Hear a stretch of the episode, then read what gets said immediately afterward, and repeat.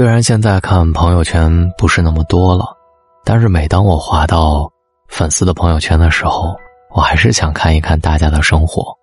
我真的希望大家可以多分享一些，看到我会给大家点赞。有很多的朋友都知道我的私人微信，对吧？就是关注大龙的微信公众号，只需要回复“朋友”就可以了。对，微信的公众号打开，关注大龙，看到那个穿着白衬衣弹吉他的小哥哥，关注我之后。回复朋友就能知道我的私人微信。今天我们说一个朋友圈的话题。古语云：“木秀于林，风必摧之；堆出于岸，流必湍之。”那些高出森林的大树，总要先被大风吹倒；那些超出河岸的土堆，必先被水流冲走。为人处事。亦是如此，既锋芒毕露，若是到处炫耀自己，非但赚不到虚荣，还会招致灾祸。人到中年，不要在朋友圈里炫耀这三样东西：第一，财不外露。爱炫富的人层次很低，要有十文钱，避震一座响。掉进钱眼儿，活得无趣。凡是跟人聊天，必谈自家的车房，唯恐别人不知道自己有钱。如今，很多人喜欢用各种方式在朋友圈炫耀自己的财力，本质无二。老子说：“金玉满堂，莫之能守；富贵而骄，自遗其咎。”奢侈和炫耀易遭人眼红，给自己带来灾祸，出问题是迟早的事。西晋有一个大富豪叫做石从，富可敌国。据记载啊，他的家里豪华奢靡，红丽侍女彼此相连，就连厕所都十分精致，有十几个身着华服的婢女在一旁侍奉。石从不仅喜欢炫富，还爱豆腐。他听说另外一个富豪王凯家里洗锅用饴糖水，他就命令厨房用蜡烛当柴火烧。王凯用丝绸编制了四十里长的屏障，石从就用丝绸编制了五十里长。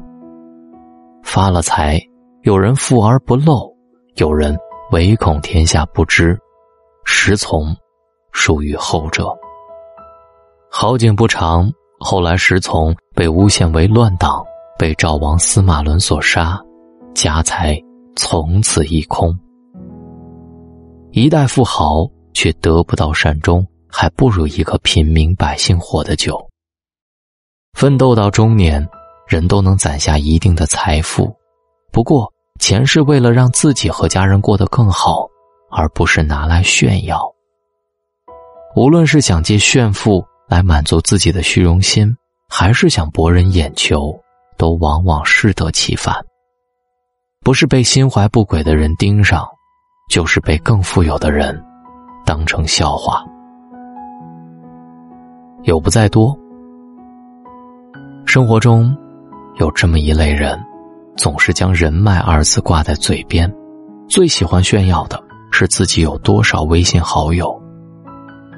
这类人发朋友圈，要么参加了某个打卡的酒会，要么和某某某合影，又或者和哪位大老板有一次高谈阔论。人脉，不是认识了谁，而是在你需要的时候，谁能出现在你的身边。《欢乐颂》当中的女主角之一樊胜美，她也热衷于参加各种上流人士的晚会宴会，总想。能在酒会上认识有钱人，来改变自己的命运。可后来家里真的出了大事，他低声下气的去哀求那些人时，要么被婉拒，要么不接他的电话。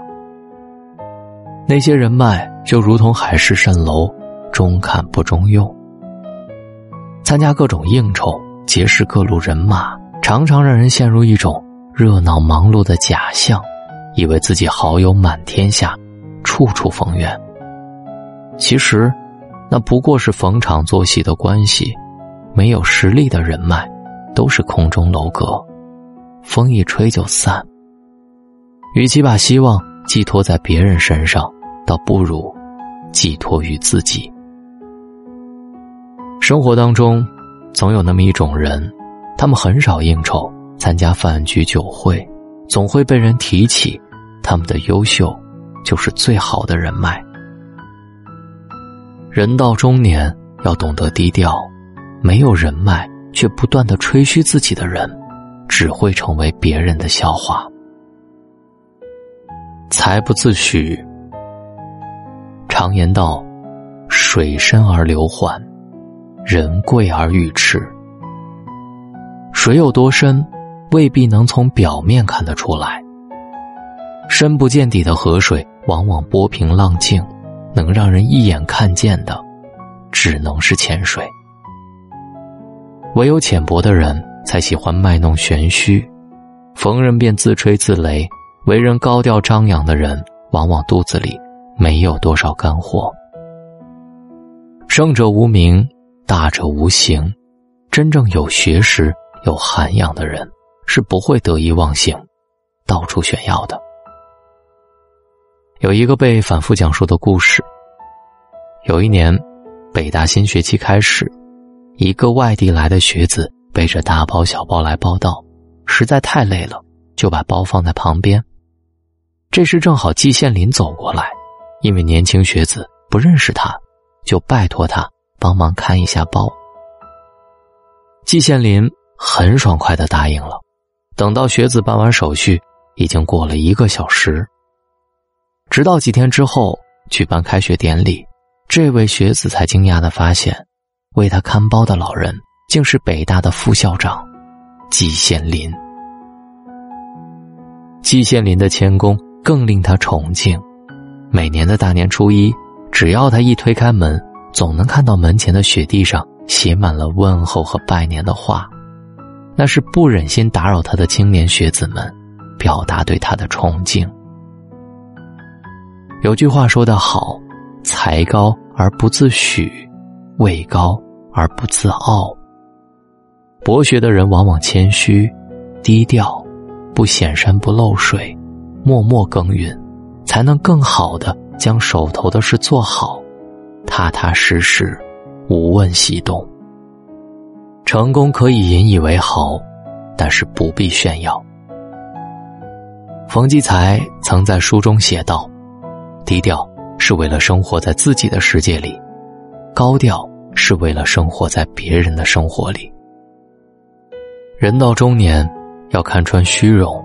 不必太在意虚名浮相，而是去追求内心真正想要的生活，活给自己看。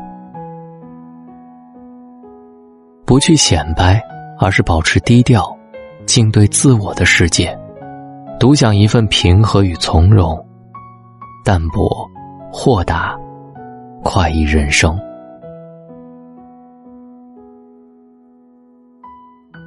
你的朋友圈都发点什么呢？